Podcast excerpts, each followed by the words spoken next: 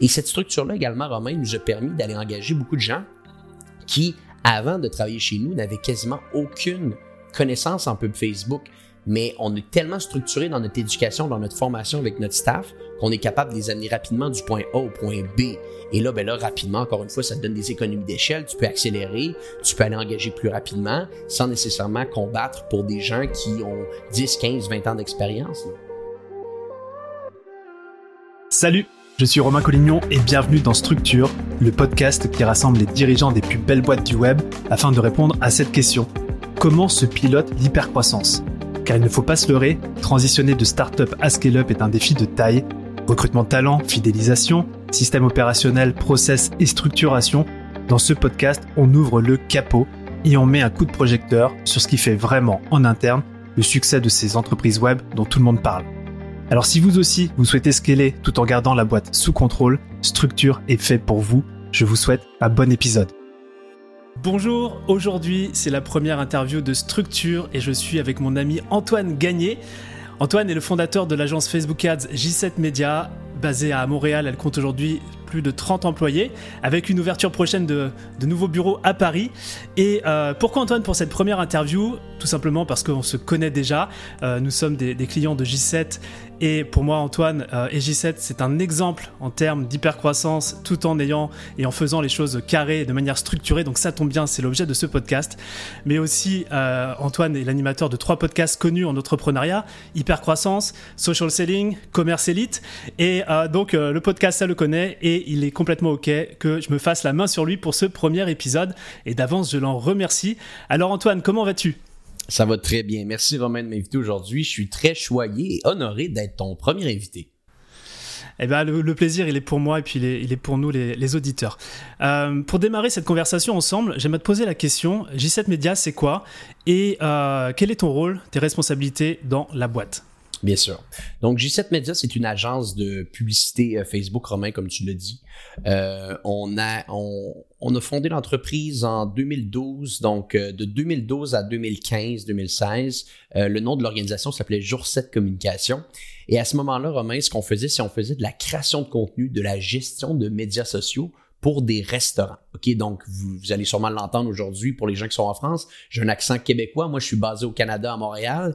Et euh, pendant euh, très longtemps, c'est ça, on faisait de la gestion, de la, création, la gestion de médias sociaux, de la création de contenu pour des restaurants de 2012 à 2015-2016. Et là, on est arrivé 2016 et clairement, euh, les médias sociaux n'étaient plus ce qu'ils étaient. Donc, quand j'ai euh, commencé à lancer l'entreprise en 2012, tu mettais un contenu sur une page Facebook qui, disons, avait 1000 personnes qui la suivaient. Mais ce contenu-là, sans même payer, euh, tu allais rejoindre 100% de ton audience. On est arrivé en 2016, les choses étaient différentes, la portée organique descendait. Facebook obligeait les marques à payer pour aller rejoindre une audience spécifique. Donc, on s'est dit, pourquoi pas utiliser la, on va dire, l'expérience, l'apprentissage qu'on s'est fait en création de contenu et de jumeler ça à un canal de distribution qu'on est capable de contrôler. Et quand je parle de canal de distribution, je parle ici surtout d'un, canal de publicité payant. Donc, ça faisait du sens de, de s'orienter vers du Facebook Ads tout en gardant euh, à l'intérieur de notre entreprise le volet création de contenu. Donc, à partir de 2016, on a pivoté un peu l'organisation. On s'est dit que c'était peut-être le temps également de lui donner un nouveau nom. Donc, on est passé de Jour 7 Communication à J7 Média. C'était également plus facile pour entrer dans, dans le marché anglophone. Le Jour 7 Communication, ça se dit moins bien que J7 Media. Donc, euh, à partir de là, ça faisait plus de sens. On a grandi l'organisation, on aide des marques, des gens qui veulent faire du lead generation, qui veulent faire de la vente en ligne à passer de croissance à hyper croissance. C'est ça la mission de notre organisation. Et oui, une trentaine d'employés. Maintenant, moi, qu'est-ce que je fais euh, au day-to-day en 2021 dans l'organisation? Je dirais que je suis, euh, ça tombe bien que ton nom de podcast, ça s'appelle Structure. Je suis un accro de processus. Euh, donc, moi, j'essaie de mettre un petit peu euh, mon, mon, cerveau sur tous les départements de notre organisation et de challenger les processus. Euh, je fais énormément de podcasts, comme tu le mentionné en introduction, un petit peu de développement d'affaires. Je te dirais que j'ai pas un rôle spécifique présentement à l'intérieur de l'organisation. Je mets mon nez dans à peu près tous les départements, puis j'essaie de les améliorer. Je sais pas de les déranger, de faire de l'ingérence, mais j'essaie de les améliorer. Donc présentement, c'est, je te dirais que c'est un petit peu ce qui définit mon jour, mon travail au day-to-day dans l'organisation. Top, euh, merci Antoine. Alors effectivement, on, va parler structure dans ce podcast et euh, si tu es là, bah, c'est pas par hasard parce qu'avec J7 Media, euh, vous vous développez rapidement. pour vos clients, vous passez de croissance, hyper-croissance et puis c'est un, un, ripple effect aussi sur votre développement. Et moi, je le vois de l'intérieur, c'est que c'est carré dans tout ce que vous faites et, je suis persuadé que ce côté carré et ce côté hyper-croissance sont intimement liés. Est-ce que tu peux m'expliquer pourquoi, d'où ça vient? D'où sort cette philosophie, si tu veux, chez J7 Media? D'être structuré dans ce qu'on fait. Ouais. Je, dirais, euh, Romain, ce qui. Euh, nous, quand on faisait beaucoup d'analyses, euh, quand on, travaillait avec, avec des clients, quand des clients venaient à nous, quand on regardait un petit peu les expériences passées de nos clients, on dirait que paradoxalement, les entreprises en prestation de services ont pas un, un grand amour du service client. Euh, et ça, on trouvait ça excessivement paradoxal, c'est-à-dire qu'on vend du capital humain, on est des humains qui travaillent avec d'autres humains, et au final, on se rendait compte que plus souvent qu'autrement, les clients étaient laissés pour compte, n'étaient pas encadrés, on les, on, leur donnait pas un suivi de qualité, et ultimement, ben, les clients commencent à se poser des questions sur leurs prestataires, et ça peut créer des frustrations, ça peut créer des interrogations.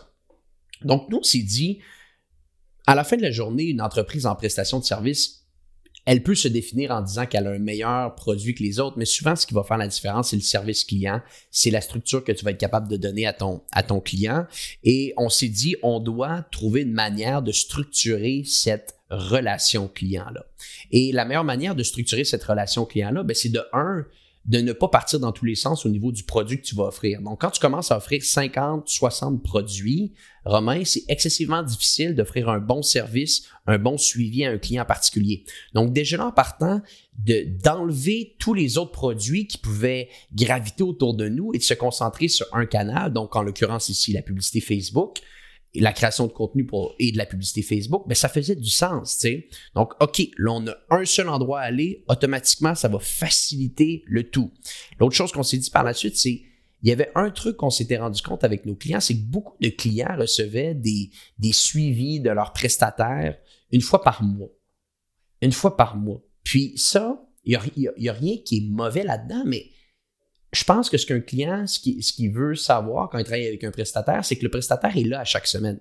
Peu importe ce qui se déroule. Il n'est pas obligé d'avoir changé le compte au complet ou, d'avoir réinventé la roue dans la dernière semaine, mais est-ce que je peux avoir un suivi de ce qui s'est déroulé dans les derniers jours, dans la dernière semaine? On s'est dit pourquoi nous, on ne serait pas capable de commencer à simplement offrir minimalement un rapport des performances et de tout ce qui s'est passé une fois par semaine? C'est rien de sorcier, on ne réinvente pas la roue ici, mais on a analysé que le service client en ayant été un petit peu délaissé avec d'autres prestataires, pouvait être amélioré sur une augmentation de la fréquence et la répétition euh, de l'exercice qui, témoigne un petit peu des performances de la dernière semaine. Donc, petit à petit, on s'est dit, hey, ça fait du sens de faire ça. OK, par la suite, comment on peut structurer un envoi de rapport une fois par semaine? Ben, on s'est dit, on va prendre nos clients et on va les intégrer dans ce qu'on appelle des jours de la semaine. Donc, il y a des clients qui vont recevoir leur rapport à chaque lundi. Il y a des clients qui vont recevoir leur rapport à chaque mardi. Et ça, tu vois, encore une fois, c'est très simple comme approche, mais ça change tout le jeu. Parce que si à la fin de la, journée, tu fais un rapport par mois à tes clients et que tu dis tous tes clients vont recevoir le rapport entre le premier et le 5 du mois, ben imagine le lot de pression que ça crée pour les gens qui vont s'occuper du reporting dans les prochains jours, du premier au 5, c'est catastrophique. Donc, de le faire à chaque semaine, selon des journées de la semaine, automatiquement, d'une manière très cartésienne, ça fait en sorte que là, tu es capable d'intégrer beaucoup plus de clients dans cette structure-là. Dans le terme structure, c'est le nom de ton podcast. Et là, ultimement, ben là, sans même avoir pensé encore à ton produit, ben là, tu es capable de savoir que tu as une bonne façon de reporter ce qui se déroule avec ton client, qui est un, qui est un des enjeux fondamentaux des relations entre les entreprises et les prestataires de services. Donc ça, ça a été un petit peu la prémisse de se dire, au moins si on peut régler ça, par la suite, on va mettre tous nos efforts sur l'amélioration du produit faire en sorte qu'on soit capable de livrer un meilleur, un meilleur produit derrière, sachant que le reporting est déjà euh, réglé à ce niveau-là. OK? Donc, je te dirais que cette approche-là, puis je pourrais t'en parler pendant des heures, c'est à peu près la question qu'on se pose sur chacun des départements, sur chacun des produits de notre entreprise. Comment qu'on peut simplifier ça, structurer ça, et par la suite, quelqu'un peut juste intégrer cette structure-là dans son travail et ça va devenir beaucoup plus facile. Et cette structure-là également, Romain, nous a permis d'aller engager beaucoup de gens qui, avant de travailler chez nous, n'avaient quasiment aucune connaissance en pub Facebook. Mais on est tellement structuré dans notre éducation, dans notre formation avec notre staff, qu'on est capable de les amener rapidement du point A au point B. Et là, ben là, rapidement, encore une fois, ça te donne des économies d'échelle. Tu peux accélérer, tu peux aller engager plus rapidement sans nécessairement combattre pour des gens qui ont 10, 15, 20 ans d'expérience. Tu parles de formation et forcément je vais te cuisiner là-dessus parce que je sais que vous êtes, euh, vous êtes calé sur le sujet, formation notamment des collaborateurs. Donc moi ce que j'entends par rapport à ce que tu as partagé, c'est que c'est d'abord un besoin de, service client où euh, il y avait ce, voilà, ce besoin de, reporting à une fréquence beaucoup plus élevée qui, euh, dans la fréquence, a nécessité, dans tous les cas, une structuration euh, et, des modèles, des templates pour faire un reporting au, client. Et c'est vrai que en tant que client euh, d'agence, le, fait d'avoir le reporting chaque semaine, c'est hyper important en, termes de valeur. Et ce que j'entends aussi derrière, c'est que derrière, ça vous a libéré du temps, de, la charge mentale peut-être aussi, pour pouvoir vous focuser sur d'autres produits que tu parlais dans l'entreprise. Alors je suis curieux, tu parlais de produits par département. c'est vous avez différents types de produits ou c'est plutôt différents types de façons d'accompagner les clients? C'est une très bonne question. Donc, pendant très, très longtemps, euh, ben, dans les produits qu'on offre présentement aux clients, c'est quand même assez limité. J'utilise le terme produit, peut-être je devrais utiliser le terme service. Service. Je pense, je pense qu'à la fin de la journée, les gens vont comprendre un petit peu ce que, ce que je vais dire ici. Mais l'idée, je te dirais de base, c'est que l'approche de structurer les départements est excessivement importante, peu importe le département, que ce soit le département créatif, le département de gestion média, le département du développement des affaires, ça, ça fait partie de notre ADN. Si je reviens à ta question initiale, est-ce qu'on a d'autres produits à l'intérieur de notre organisation? Mais j'ai quand même une anecdote qui est intéressante ici. Donc, je t'ai parlé brièvement que nous, on, on s'est l'éducation fait partie de nos quatre valeurs fondamentales dans notre entreprise. Euh, on pense que c'est essentiel. On pense même pas que c'est important. On pense que c'est essentiel dans ce qu'on fait. Les plateformes changent à tous les jours. Donc, si t'es pas prêt à t'éduquer et te poser des questions sur comment tu peux améliorer ta, ta façon de faire, euh, ben oublie ça. C'est terminé à la fin de la journée. Les, les changements vont trop rapidement. Donc, on, on a analysé notre industrie quand on s'est rendu compte que l'éducation et la formation étaient de, devaient prendre une place prépondérante dans ce qu'on fait on s'est dit, OK, comment nous, de notre côté, on peut former notre staff autour de ça? Comment on peut créer cet environnement-là autour de notre staff pour les aider à s'éduquer et évoluer à travers le temps? Parce que force est d'admettre que je remonte à 2016-2017 et je pourrais même faire le parallèle avec 2021 des bonnes formations pour de la publicité Facebook, c'est très limité. Et entre toi et moi, si je sors une formation aujourd'hui, elle, a une date de péremption dans six mois parce que les choses changent trop vite. Exactement.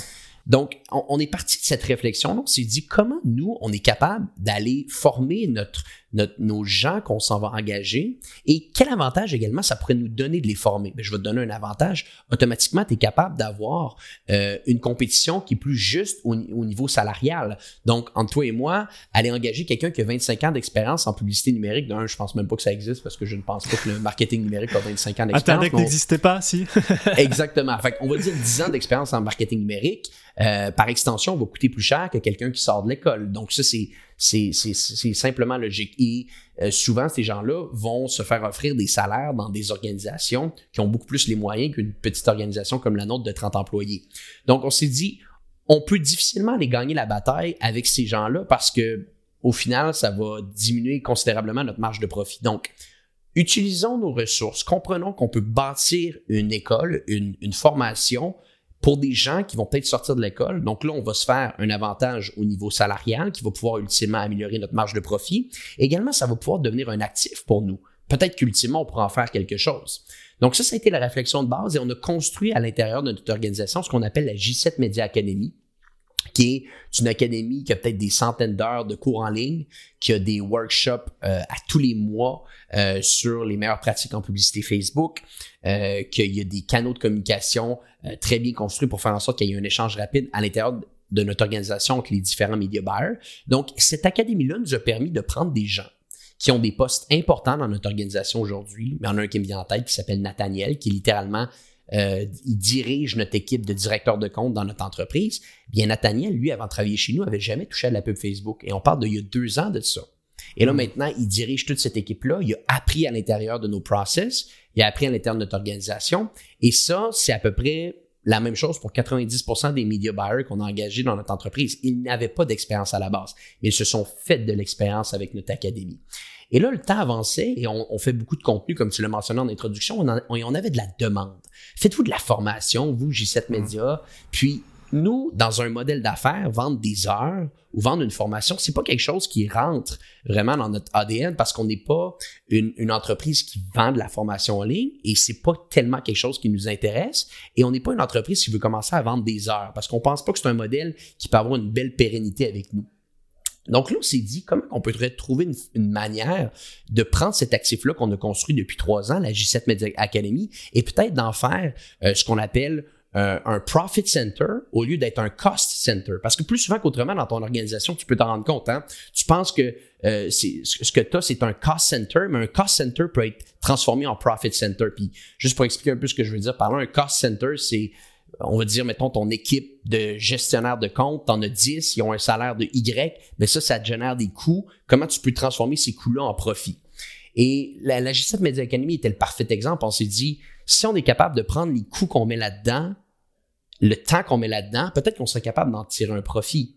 Et euh, on a ouvert ça en bêta et là, la demande, Romain, elle a explosé. Donc, Donc là, c'est une ouverture pour des euh, n'importe quel gestionnaire de, campagne? Pas n'importe quel. Ça, c'est, ça la distinction qu'on voulait faire. On met une barrière à l'entrée de minimum 50 000 par mois en gestion de publicité Facebook. Donc, ça s'adresse beaucoup à des agences, je te dirais. Oui. Euh, donc là, présentement, on, aide nos compétiteurs à améliorer leur équipe de media buyer à l'interne. Et on le fait avec un immense plaisir. OK? Hmm. On n'a aucun problème avec ça. Et ce que ça fait, ben, tu sais, automatiquement, tu auras compris, ça, on, on, a ouvert ça et là, les gens qui sont à l'intérieur de l'académie, nos clients nous ont dit, mais pourquoi vous chargez pas plus cher? Puis là, c'est, intéressant. Quand tu dis ça, tu dis qu'il y a de la valeur. OK, là, il y a de la valeur. Donc, présentement, c'est en bêta. Je pense qu'on a à peu près 5-6 clients qui vont nous payer euh, dans les dans les quatre chiffres par mois pour avoir accès à cette académie-là. Puis, ultimement, en termes business, il n'y a pas nécessairement de coûts supplémentaires. Il était déjà absorbé au départ dans ce qu'on faisait à l'interne. Donc, ça, tu vois, c'est peut-être, je sais pas si je me suis clairement égaré dans ta question, mais non. C'est un, un, point qui parle un petit peu de structure, transformer un cost center en un profit center qui ultimement devient un produit qui ne te demande pas plus de temps parce qu'il existait déjà. Mais tu vois, ça, c'est un petit peu dans notre ADN de, de, mettre de la structure en place, de regarder comment que les choses peuvent être améliorées, comment qu'elles peuvent être monétisées. Il y a du profit partout. Hein? C'est mm. simplement à nous de se poser les bonnes questions. Ouais, génial Antoine. Euh, et, effectivement, là, tu viens de souligner un avantage de structurer tout ce que l'on fait, et notamment la partie, on va dire, opération, livraison du client. C'est que euh, on, peut, voir ça comme un cost center, comme tu le dis, mais finalement, euh, vous avez réussi à transformer ça en un profit center. Et qui plus est en plus vous formez votre la concurrence. Donc c'est juste génial en termes aussi de, mindset. Bravo pour ça. Et, je crois que voilà c'est pour moi ce que je retiens là jusque jusque jusque c'est ce mot profit center. On a des fois tendance à se dire, ok, euh, plutôt la bonne question à se poser, c'est dans chaque département de l'entreprise, qui peut être perçu comme un cost center, comment je peux, à travers la structure, créer un produit euh, et une capacité. Tu sais, nous, on organise euh, pas mal de mastermind et c'est vrai qu'on a développé tellement de process derrière ça qu'aujourd'hui, si tu veux, on, peut livrer ça clé en main pour, pour, d'autres acteurs. Et ça, c'est un gros avantage de la structure. Mais oui, il y a un terme qui est très bon aux États-Unis qui est, utilisé par plusieurs, euh, plusieurs gens qui sont, euh, qui sont dans le domaine des affaires aux États-Unis. C'est l'expression euh, expenses to profit. Je pense que n'importe quel auditeur qui peut nous, écouter aujourd'hui, prenez un Google Sheet de toutes vos dépenses dans votre entreprise et analysez où sont vos plus grandes dépenses. Et posez-vous la seule question, qui est prêt à payer pour avoir accès à ces ressources-là? Qui est prêt à payer pour avoir accès à ces ressources-là. vous allez vous en rendre compte, si vous êtes moindrement créatif et que vous vous donnez la chance d'être créatif, il y a beaucoup de gens qui sont prêts à payer pour des cost centers internes de votre organisation et c'est là qu'on est capable de créer de la, de la marge de profitabilité. Et c'est comme ça qu'on peut créer vraiment une entreprise qui commence là, à rentrer dans un cercle vertueux et qui s'améliore et qui grandit en termes de croissance et également en termes de profitabilité. C'est comme ça qu'on peut bâtir moi une belle organisation. Eh bien super. Euh, tu as touché tout à l'heure euh, du doigt euh, le fait que vous recrutez peut-être essentiellement des juniors. Alors, je ne sais pas si, c'est, si j'ai interprété ou non, mais dans tous les cas, j'ai le sentiment qu'à travers la trentaine d'employés que vous avez aujourd'hui chez J7, vous arrivez à tirer des talents dans la boîte. Bien sûr. Et ça, c'est, un sujet clé, surtout, comme tu le mentionnais, quand on est une agence, c'est aussi la guerre des talents avec les, compétiteurs. Bien sûr. Maintenant, j'aimerais savoir un peu comment vous faites, vous, pour attirer de nouveaux talents. Est-ce que vous avez des, une botte secrète? Une boîte secrète, ben bien sûr qu'on a une boîte secrète, ou du moins c'est ce qu'on pense, parce que c'est le data nous prouve que c'est comme ça que ça se déroule, euh, sur un département. Pas sur le département créatif encore, mais sur le département de media buying, donc pour être très honnête. Euh, donc oui, euh, on a un podcast qui s'appelle Social Selling. Donc, à la base, moi, pour revenir, il y a peut-être trois ans de ça, on avait un podcast qu'on avait lancé qui s'appelle Hypercroissance qui est un podcast affaires, que d'ailleurs Romain est venu euh, sur le podcast, il nous a parlé de Mastermind, très intéressant d'ailleurs l'entretien. Euh, et que c'est un podcast affaires que, bon, ultimement, on a développé, mais tu sais, c'était. J7 Media ne vend pas euh, du conseil pour ton entreprise. C'est pas ce qu'on fait. C'est clairement une par passion que j'ai fait ça. J'étais un maniaque du monde des affaires comme toi, Romain. Puis je me suis dit, pourquoi pas commencer à interviewer des gens? Ça va être un prétexte d'aller pouvoir avoir des conversations avec des PDG que j'admire. Euh, donc, on a lancé ce podcast-là, puis maintenant, on s'est dit, hey, ça serait peut-être bien d'en faire un également sur ce qu'on fait. Donc, en l'occurrence, ici, de la publicité Facebook. D'où, euh, en, juste au début de la pandémie, on a lancé Social Selling, qui est un podcast qui parle euh, que de pub Facebook. Et ben, l'idée derrière ça, bien entendu, c'était d'expliquer notre expertise à une audience qui pourrait ultimement devenir des clients. Et euh, par la force des choses, on s'est rendu compte que oui, il y a beaucoup de clients qui ont, écouté ce podcast-là, mais également beaucoup de gens qui veulent se former. Euh, beaucoup de gens qui veulent se former en publicité Facebook. Donc, les commentaires qu'on a reçus, c'est que euh, je me forme avec social selling, je me forme en publicité Facebook en écoutant social selling. Et qui dit je me, je me forme avec social selling dit également, ben, peut-être qu'ultimement, s'il y a des postes ouverts à l'intérieur de l'organisation, je pourrais postuler. Et ben, c'est ça qui, est arrivé. Ça, je te cacherai pas que ça n'a pas été prévu d'avance. Je ne penserais pas que ça deviendrait une machine de recrutement, mais tous nos media buyers dans la dernière année viennent du podcast Social.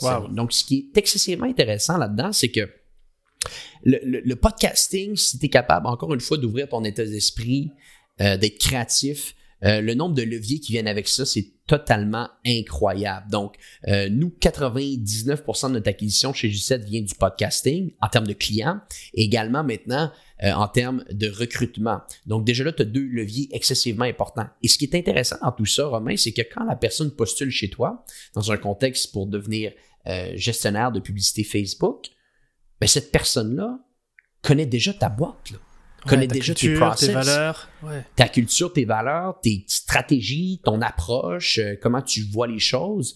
Donc, tu les passes en entretien, puis ils répondent aux questions comme s'ils étaient chez toi depuis six mois de temps. Donc, par la suite, le onboarding de ces gens-là se fait très, très, très rapidement. Ils ont déjà des connaissances que tu considères qui sont bonnes parce qu'ils se sont formés avec ton podcast. Donc, ça, ça a été une belle surprise qui maintenant on a compris et qu'on on a, on a bâti une stratégie autour de ça, tu auras compris. Hmm. Mais je te dirais qu'en termes de recrutement, c'est comme ça qu'on va chercher le talent. Pas nécessairement du talent qui a 15 ans d'expérience, mais du talent qui s'intéresse à de la pub Facebook, qui s'intéresse au marketing numérique et qui veut parfaire ses connaissances. Et là, c'est comme ça que pour eux, on devient une, place de choix. On devient une place de choix. Et euh, ben ça, ça a été vraiment un levier de croissance là, fantastique pour nous. Superbe. Le podcast, à la fois pour euh, nouer des belles relations, à la fois pour euh, attirer des clients, dont je fais partie, ah, oui. et aussi pour, euh, pour recruter des, collaborateurs qui partagent les mêmes valeurs, qui comprennent la culture et qui aussi, mine de rien, a cette expertise que vous recherchez chez vous. Quoi. tu, as, tu as mentionné l'onboarding. je sais que quand on parle de structuration, on parle forcément d'équipe, on parle forcément de, recrutement. Est-ce que dans, dans, la boîte, vous avez des, des, bonnes pratiques, des best practices que vous pourriez euh, tu, pourrais, tu pourrais partager euh, pour tous ceux et celles qui s'intéressent à ce sujet Est-ce qu'on parle onboarding client ou onboarding employé? J'aurais envie de te, dire onboarding employé. On va vraiment aller voir la, facette cachée de, de, la boîte.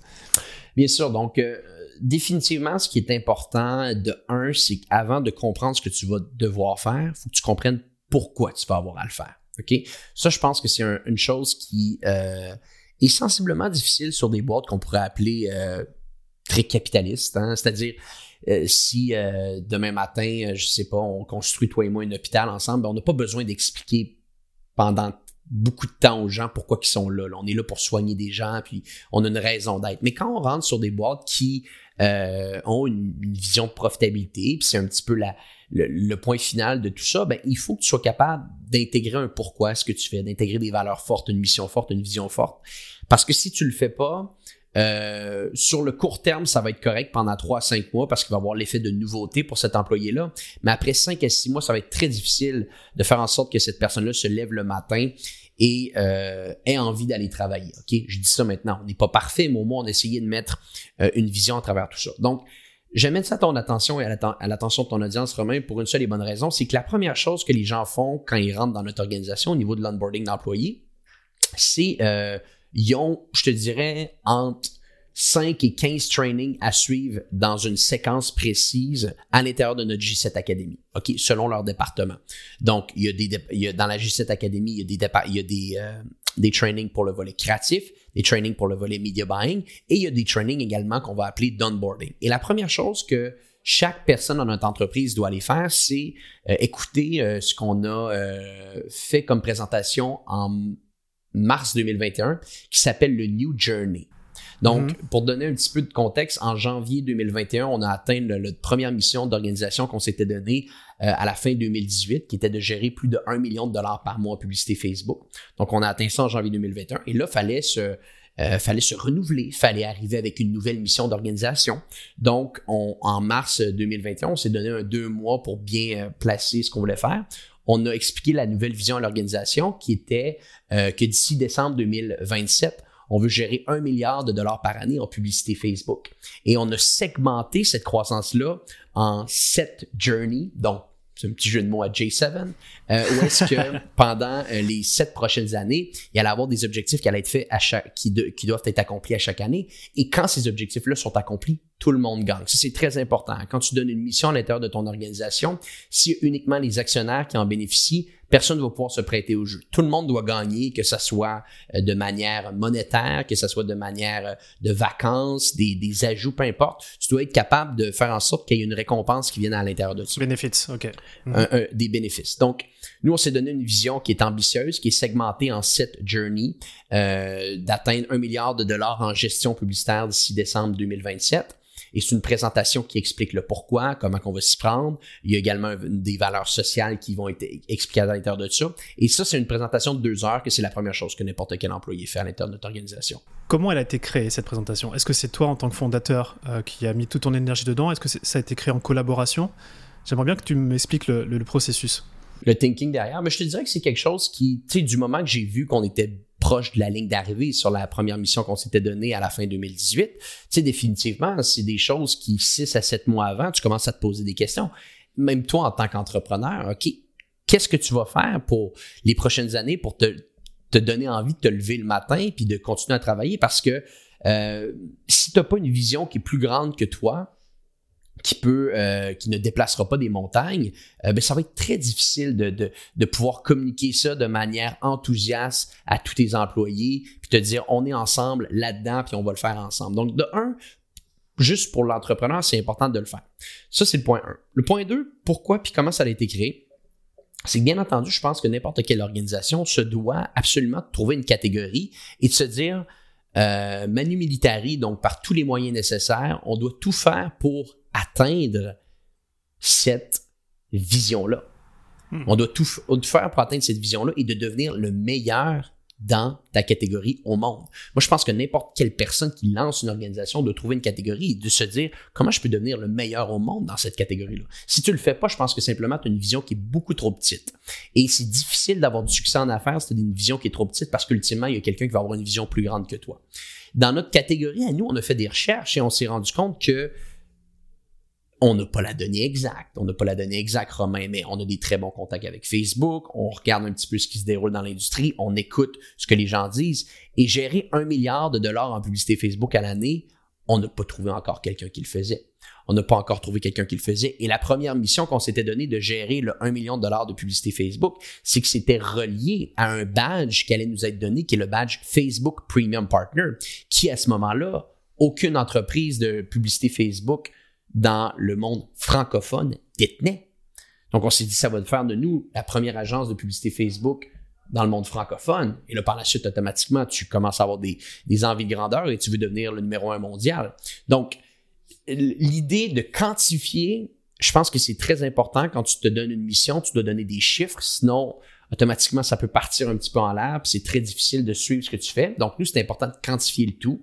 On a choisi le 1 milliard, c'est un chiffre qui est puissant, c'est un chiffre que tout le monde peut se rappeler, c'est un chiffre qui est quantifiable, et c'est un chiffre qui, ultimement, va nous positionner comme un leader complet dans ce qu'on fait. Et euh, à partir de là, ben là, tu expliques pourquoi tu veux devenir le leader, comment tu vas t'y prendre, et tu dois donner, et tu dois segmenter ça. Ça, c'est une des erreurs que j'avais faites dans la première mission, c'est que j'avais pas assez segmenté. J'avais donné un objectif final, mais j'avais pas assez mentionné qu'est-ce qu'elle allait avoir dans chacune de ces catégories-là. Là, cette fois-ci, on s'était forcé de le faire. Ouais. Un milliard, c'est un chiffre qui est euh, énorme.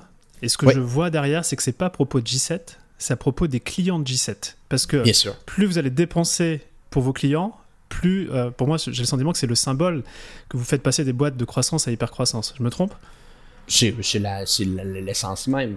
C'est l'essence hmm. même. Moi, je te dirais, mon plus grand idole en affaires, euh, Romain, c'est. Euh, bon, je pas, j'ai pas tellement de. C'est pas tellement différent de d'autres, mais c'est Jeff Bezos. Donc, moi, je suis un, un, maniaque de A à Z de ce que Amazon a construit dans son, dans son entité au total, pour la simple et bonne raison que depuis 1994, quand il a lancé son organisation, les principes sont les mêmes.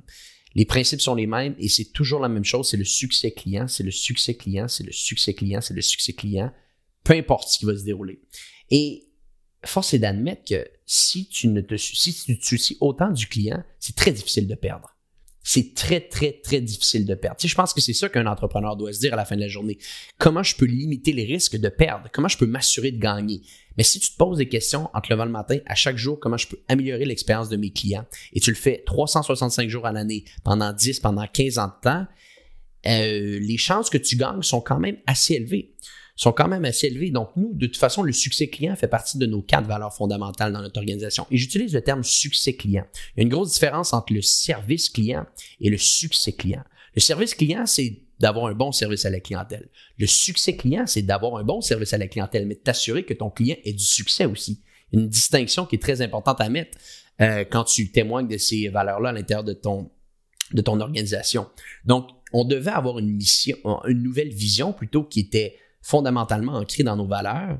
Et on s'est dit que si on atteint le 1 milliard, ben, tu sais, entre toi et moi, Romain, euh, je pense pas que ton entreprise va dépenser 1 milliard de dollars si elle ne fait pas 1 milliard au moins minimum en retour. Donc, on s'est dit, si l'investissement grandit, ultimement, nos clients grandissent.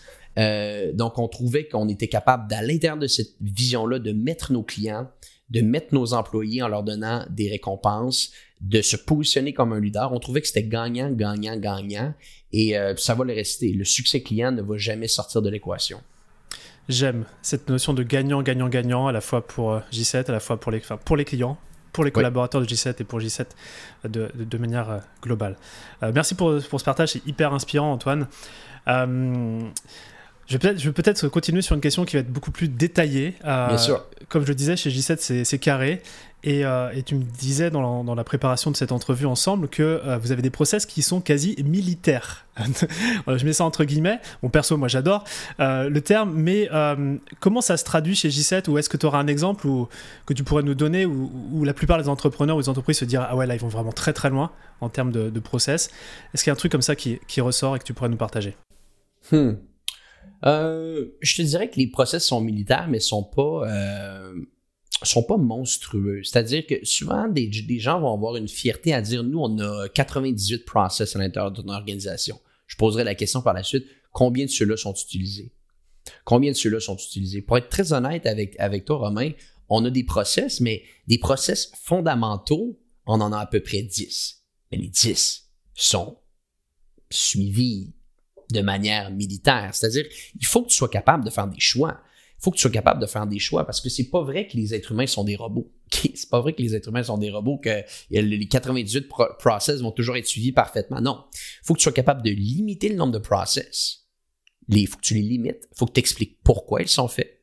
Parce que c'est toujours ça qui est important. Si toi, demain matin, tu pars en tant que gestionnaire immédiat d'une personne, est-ce que la personne comprend pourquoi qu'elle doit faire ces processus-là? Et si la compréhension est bien faite et que tu n'en as pas beaucoup, là, ultimement, souvent, la, résultante de ça, c'est qu'ils sont appliqués. Et si les, process sont appliqués, ben là, habituellement, tu as une très bonne organisation. Donc, maintenant, comment euh, je pourrais te parler de, certains processus? Ben, disons, on a parlé d'onboarding employé, je vais te parler d'un onboarding client. OK? Mhm. Donc, ça, c'est un processus qui est suivi. C'est un processus en huit étapes chez J7. OK? Mais ça, pour moi, je considère ça comme un processus. Donc, nous, on s'est posé la question de se dire, et bien entendu, on a regardé ce que d'autres personnes font, on s'est entouré, on n'a pas créé ça de A à Z. On, on a essayé de l'amener un petit peu à notre manière. Puis ça, je pense que Romain, tu m'en avais parlé à un moment donné. Tu m'avais dit, hey, j'ai grandement aimé le onboarding qui a été fait chez J7. Ça, ça m'a grandement impressionné. Puis, on est content d'entendre ça parce que ça, c'est travaillé. C'est pas de l'improvisation. C'est travaillé, c'est structuré, c'est documenté. Donc, la question initiale, c'est de se dire, ultimement, Romain et J7 vont partir en mariage ensemble. C'est ça qu'on va faire. Hein? Un prestataire et une entreprise partent en mariage ensemble parce que nous, bon, on va charger nos clients chaque mois. On a un devoir de faire en sorte qu'il y ait des résultats qui soient faits chaque mois. Donc, on va avoir une relation long terme. Je te vends pas une tasse et par la suite, on se revoit pas ou on va peut-être se revoir dans cinq ans quand tu vas avoir besoin d'une nouvelle tasse. Donc, on part dans un mariage. Mais quand tu pars dans un mariage, Romain, avant de se marier, ben, on doit se rencontrer. hein? On doit Eh se oui. rencontrer, on doit se présenter, on doit se poser des questions, on doit essayer de comprendre si on peut être un bon fit ensemble. Puis par la suite, ben, dans un contexte où est-ce que nous, on, on, est, on est le prestataire, donc on doit euh, te montrer de la confiance, on te montrer que tu peux nous faire confiance, mais il faut qu'on commence à te montrer qu'on peut, que tu peux nous faire confiance par petites étapes. C'est comme dans une relation de couple. Donc, tu ne vas pas faire un mariage après rencontrer la personne une fois, mais tu es capable d'aller prendre un café, puis peut-être après, tu es capable d'aller souper, puis ultimement, tu vas peut-être te marier. Donc, si on reprend cette analogie-là à ce que nous, on fait, c'est exactement le processus qu'on fait avec nos clients. Donc, la première chose qu'on fait, on se rencontre, on discute un petit peu de vos besoins, ça doit rentrer dans nos valeurs, on doit rentrer dans les vôtres. La deuxième étape, c'est ce qu'on va appeler un diagnostic de votre situation, et ça, on le fait de manière très gratuite, hein, on le fait de manière gratuite, mais qui est de ma- mais c'est limité. On va te donner de l'information sur ce que tu fais présentement de manière limitée, mais avec une certaine valeur ajoutée pour que tu comprennes qu'il y a un coup à jouer ici. Donc, pour appeler ça, on va prendre un café ensemble. Si tu aimes le tout, ben là, on va essayer de faire en sorte qu'on aille un petit peu plus loin dans la relation et on va te demander de nous montrer que tu es intéressé vraiment à travailler avec nous. On va te demander de nous donner de l'argent. En échange, bien entendu, de quelque chose. C'est-à-dire, nous, dans un cas comme le nôtre, c'est un plan stratégique. Et ça, ce que ça fait, c'est que ça crée une première transaction avec le client. Donc là, on n'est plus juste en train de discuter De ensemble. Ah, exactement, on flirte plus. Là, on a une relation d'affaires. On a une vraie relation d'affaires. Tu viens nous donner de l'argent. Là, on essaye, en échange de ton argent, de te donner de la valeur. Et là, c'est là qu'on te t'expose le plan stratégique. C'est des choses que plein de gens font, mais que des fois, ils le font pas dans le bon ordre. C'est-à-dire, ils vont faire le plan stratégique gratuitement ou ils vont le faire quand le client a signé une entente, mais l'entente a été longue avant de signer. Nous, on le fait différemment. Donc, tu signes le plan stratégique et là, encore une fois, on essaie de ramener une deuxième dose de valeur au premier diagnostic qu'on a fait. Et là, si tu vois de la valeur, ben là, on vient de se donner beaucoup de chances de faire en sorte qu'on te fasse une autre offre qui dise Est-ce que tu aimerais ça qu'on essaie d'implanter ce plan-là ensemble? Et tout ça se fait de manière tellement gra- graduelle, aucunement forcée, que le client ne se sent pas rushé. Ça donne du temps à notre équipe de bâtir une vraie stratégie. Et ultimement, ben là, quand on va lancer la relation d'affaires, il y a tellement de choses qui ont été dites en amont. On a une fondation solide pour avoir du succès. Et là, on est capable de lancer la relation d'affaires. Ça, c'est un processus qu'on a amélioré à travers les années en huit étapes, qui, bien entendu, je viens de t'expliquer en cinq minutes, mais qui est beaucoup plus profond que ça. Mais Bien ça, sûr. ça nous donne la chance de s'assurer que nos relations peuvent avoir une pérennité à travers le temps. Il y a quelque chose que j'ai remarqué un petit peu en, en granularité sur cet onboarding, c'est qu'effectivement, il y a la première étape, le premier contact, mais lors du premier contact, on sait déjà quelle va être la deuxième et la troisième étape. C'est comme si tu Exact. me proposes un date, mais je sais qu'il peut y avoir un restaurant derrière et qu'après, il peut y avoir plus ces affinités. Et c'est ça que je trouvais assez aussi intéressant, c'est de pouvoir se projeter, mais tu sens que du coup, c'est c'est structuré, parce que sinon, on n'aurait pas ces- cette projection, ce cliffhanger un petit peu sur la suite. Exact. Très important. J'aime bien parler de, de crise de croissance. C'est quand, euh, c'est quand la boîte euh, grossit trop vite et, et Ouais. en grossissant, elle se met euh, elle-même en péril par, par manque de structuration. On le voit dans, dans de très grands, dans de très nombreuses entreprises. Alors, ma première question, c'est est-ce que vous avez connu ça? Et euh, si c'est pas le cas, peut-être, est-ce que tu pourrais me dire qu'est-ce qui a été mis en place ou quel a été le mindset, l'approche qui, qui a permis finalement d'éviter cette crise de croissance? Je dirais qu'on a vécu un- une, une- sorte d'hypercroissance assez forte en début d'année. Donc, euh, on était, on est de, connaître une fin d'année 2020 sensationnelle. On était très heureux. Et là, l'année 2021 s'est accélérée, mais à une vitesse euh, que je que je m'attendais pas. on faisait du 20% de croissance mois après mois. Et euh, quand tu fais du 20% de croissance mois après mois, que tu fais déjà quelques millions de chiffre d'affaires, tu ça va vite là. Et euh, je l'ai dit plus tôt, on est en prestation de service, donc fondamentalement, ce qu'on vend, c'est du capital humain. On n'est pas un, SaaS qui, lui, vend un, produit euh, beaucoup plus facile à scaler peut-être, mais différent. Donc nous, ben, bien entendu, s'il y a plus de clients, s'il y a plus de demandes, ça passe par plus de gens. Et cette croissance-là est allée tellement vite au début de l'année et au même moment, on avait une de nos top employés qui nous a dit que cet été, elle allait euh, faire un emploi différent, mais qu'elle allait revenir à l'automne. Euh, puis on, on, tient tellement à elle qu'on nous dit oui. Donc il y a comme eu ça un petit peu que là, automatiquement, moi je me suis retrouvé dans les opérations plus que jamais. Euh, ça a été impressionnant. Je me je m'étais jamais retrouvé là. Et là, on a engagé beaucoup, beaucoup, beaucoup de personnes rapidement. Je dirais que ça n'a pas été tellement un manque de structure parce que les process étaient déjà établis. Ça a été surtout un manque de main-d'œuvre qu'on a mhm. été capable de pallier très rapidement. Donc ça, je te dirais que c'est peut-être un petit peu notre crise de croissance. Mais d'un autre côté, euh, comme je te dis, c'est tellement ancré dans nous un petit peu ces, structures, ces process-là, ce service client-là, le, souci du détail que on va pas se permettre d'arriver à ça. Ou du moins, je touche du bois, là, puis je le dis sur un podcast aujourd'hui, on, ne peut pas se permettre d'arriver à ça parce que je l'ai vu d'autres personnes le faire. On est dans de la prestation de service. La prestation de service veut dire qu'on offre un service client. Euh, on peut pas mettre notre croissance avant la croissance du client. Du moins, ça, c'est ce qu'on pense. Et si on commence à faire ça et à se soucier davantage de notre croissance au lieu de se soucier de la croissance du client, c'est là, à un moment donné, qu'on va perdre. Et, euh, et ça, ben, on, on, va, on peut pas se le permettre parce que ça, ça pourrait vraiment être dramatique pour nous. Ouais, donc finalement, tu as, un garde-fou à travers ta première valeur euh, fondamentale, qui est celle du succès client euh, avant, le, avant le vôtre, qui du coup vous permet aussi de prendre des décisions qui soient pour le client avant Toujours. pour G7. Toujours. Puis, tu sais, après, je le dis, est-ce qu'on est parfait dans ce qu'on fait? Clairement pas. Tu aurais sûrement peut-être des points à me dire, Romain, sur des choses qu'on peut améliorer, mais on, met ça dans nos. c'est dans le cœur de ce qu'on fait. Puis ça va le rester tant longtemps que je vais diriger l'organisation. Ok. Génial. J'aimerais qu'on parle un petit peu de, de, technologie, parce qu'on ne peut pas parler de structure sans forcément de technologie qui derrière va, va soutenir euh, euh, l'ensemble. Euh, quelles sont les, applications ou les logiciels que, que vous utilisez aujourd'hui en termes de structuration d'équipes de communication et dont vous pourriez plus vous placer? Et peut-être qu'il y en a une en particulier que tu te dis, tiens, peu de gens la connaissent et, et, et pour vous, c'est vraiment un game changer. Ben, bien entendu, on a un CRM de gestion de projet donc, qui s'appelle Asana qui est bâti de manière très militaire euh, chez nous. Euh, donc ça, c'est pour toute la gestion de projet. Tu sais, on va créer peut-être entre 100 et 200 contenus par semaine pour nos clients, voire plus. Tout est dans Asana. Tout est dans Asana. Donc, tu sais, c'est pour te dire que quand tu Puis je dis ça, ça doit être même 300 contenus par semaine qu'on va créer. Donc, tu comprends, si tu veux t'assurer que ça soit livré au bon moment, il euh, faut que ça soit bien fait. Asana, bien entendu, par la suite, ben, Slack pour la communication. On a notre plateforme d'éducation en ligne, euh, donc euh, notre learning system qui s'appelle euh, Praxio, qu'on va utiliser. autre logiciel qu'on va utiliser, ben Zoom. Zoom, on fait nos rencontres vidéoconférences avec Zoom. Ça, c'est assez, c'est assez important. Rien de nouveau ici.